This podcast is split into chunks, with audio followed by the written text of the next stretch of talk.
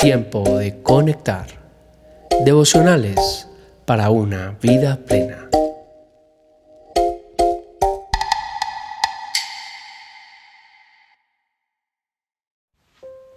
Tiempo de conectar. Febrero 21. Guiados por Dios en el desierto. Cuando por fin el faraón dejó salir a los israelitas, Dios no los guió por el camino principal que atraviesa el territorio filisteo, aunque esa era la ruta más corta a la tierra prometida. Dios dijo, si los israelitas llegaran a enfrentar una batalla, podrían cambiar de parecer y regresar a Egipto. Por eso Dios los hizo dar un rodeo por el camino del desierto, hacia el Mar Rojo. Así los israelitas salieron de Egipto como un ejército preparado para la batalla. Éxodo 13:17. Dios actúa totalmente diferente a como pensamos y sentimos. Lo más rápido, según el pensamiento del pueblo de Israel, era el camino principal, pero Dios los hizo tomar la ruta más larga por su propio bien, para que no regresasen a Egipto. Los guió por medio del desierto. A veces queremos que Dios nos guíe por la ruta más rápida, la ruta fácil que nos lleve directo a lo que anhelamos y esperamos. Nos desesperamos para que todo sea ya, instantáneo. Pero Dios decide llevarnos por rutas desérticas y solitarias. No sigue nuestra lógica, sino que sigue su propósito para con nosotros porque Él sabe lo que nos conviene y no actúa por lo que ven nuestros ojos, sino por lo que ven sus propósitos. Hay un dicho popular que dice que Dios escribe derecho sobre renglones torcidos.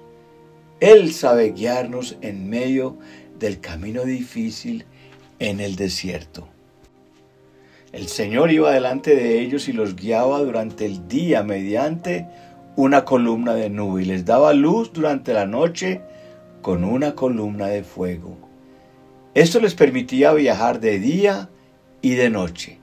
El Señor nunca quitó de su lugar delante de ellos la columna de nube ni la columna de fuego. Leemos en Éxodo 13:21.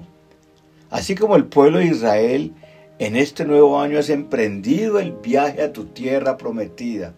Así que no tenemos por qué el Señor te va a guiar.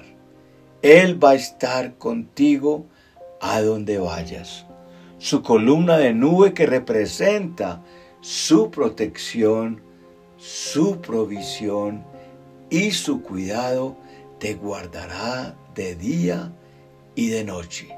Su columna de fuego dará calor y descanso a tu cuerpo, alma y espíritu, y te quitará el temor para enfrentar el día siguiente.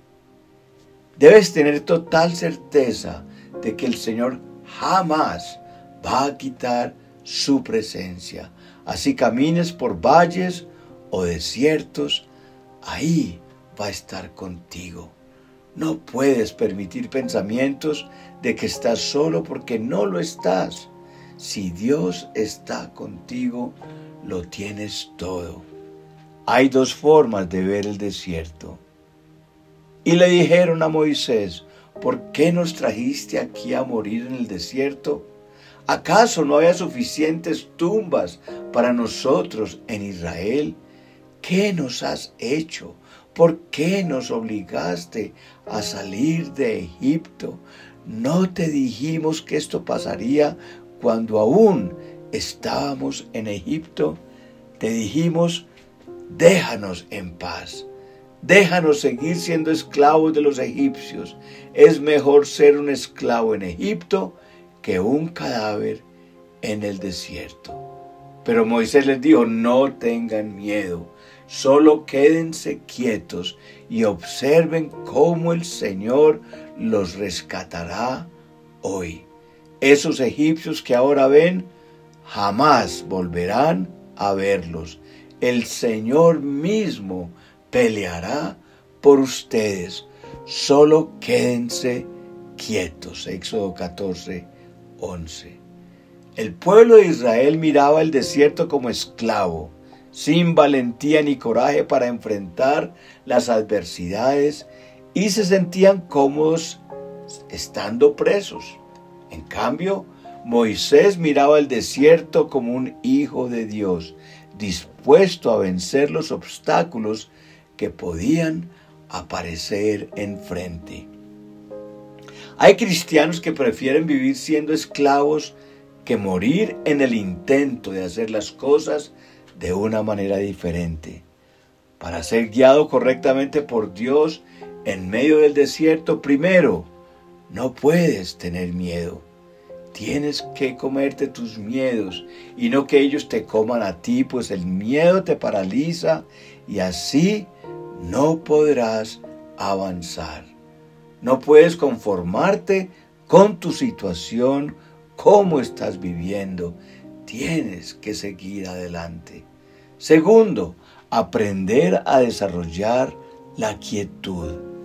Quedarse quieto en una situación de desesperación o cuando ves que tus enemigos vienen a tu alcance, como le pasó al pueblo de Israel, debe ser muy complicado, pero no es imposible.